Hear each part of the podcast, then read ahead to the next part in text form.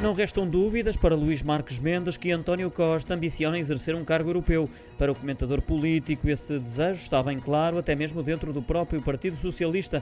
No seu espaço de comentário do Jornal da Noite, domingo, confessou mesmo que não entende algumas reações de surpresa quanto a esse tema, até porque o Primeiro-Ministro teve a oportunidade de colocar um ponto final na polémica, ainda segundo Marques Mendes, bastava uma afirmação a confirmar que iria cumprir um mandato até ao fim. Caso se concretize, Marques Mendes considera que, por uma questão de coerência, o PS deve aceitar um cenário de eleições, lembrando que foi essa a postura dos socialistas no passado em relação a Durão Barroso, numa situação toda ela semelhante.